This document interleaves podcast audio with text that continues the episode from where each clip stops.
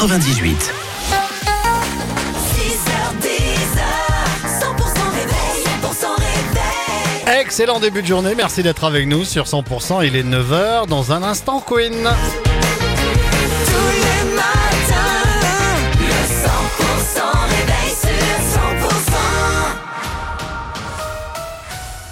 L'info 100%, c'est avec Pauline Chalère. Bonjour Pauline. Bonjour Fred, bonjour à tous. La colère des agriculteurs n'est pas calmée après les annonces de Gabriel Attal.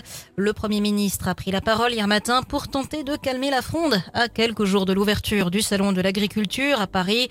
Euh, Des manifestations affectent les conditions de circulation sur l'A64 dans les Hautes-Pyrénées en direction de Toulouse et de Bayonne. L'accès à l'autoroute par les entrées Cap-Verne 15 et Lannemezan 16 est impossible. Hier, les agriculteurs du Béarn, du Gers et des Hautes-Pyrénées ont poursuivi la mobilisation, notamment au niveau de Ralis à l'Escar et Total Énergie à Hydron.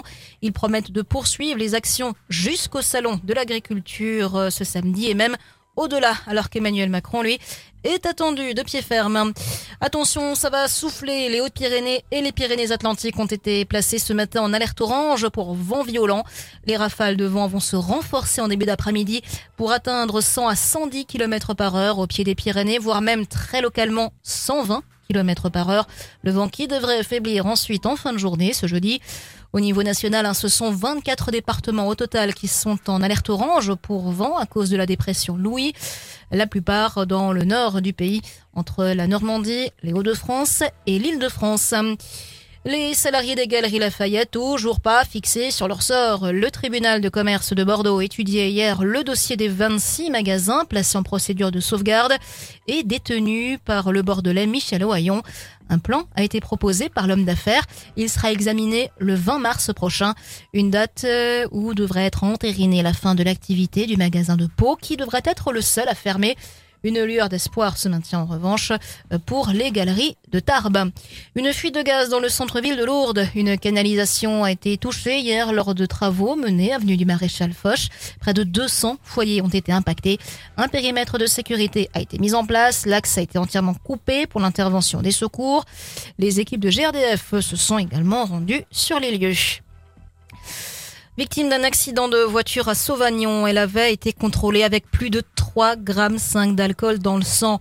Euh, suite à cette importante alcoolémie au volant, une quinquagénaire s'est retrouvée hier devant la justice paloise. Euh, Cette femme de 50 ans avait déjà été condamnée en 2021 pour des faits similaires. Le parquet a requis 10 mois de prison assorti d'un sursis renforcé comprenant des soins et un stage de sécurité routière. Son permis a été annulé. On vous rappelle que l'accès à la station de Cotteret est désormais totalement fermé pour au moins 24 heures. La D920 qui est coupée à cause d'un risque d'éboulement, Cécile Gabod. Depuis 7 heures ce matin, impossible de se rendre ou de partir de Cotteret. En cause, un bloc rocheux de 25 tonnes qui risque de s'effondrer sur la route d'accès à la station pyrénéenne. La préfecture des Hautes-Pyrénées a demandé des travaux de purge en urgence, des travaux qui nécessitent donc la fermeture de l'unique axe qui permet de monter en station pour au moins 24 heures. En conséquence, la D920 est fermée à partir de la sortie de Pierrefitte-Nestalas en direction de Cotteret dans les deux sens de circulation, au moins jusqu'à vendredi matin. La voie sera réouverte dès que possible sur les autorités.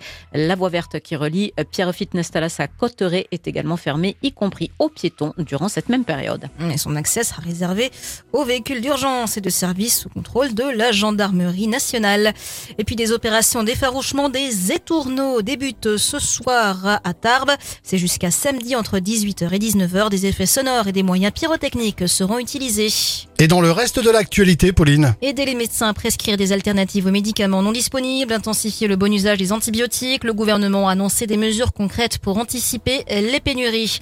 Et puis doyenne du cinéma français, l'actrice Micheline Prel est décédée hier à l'âge de 101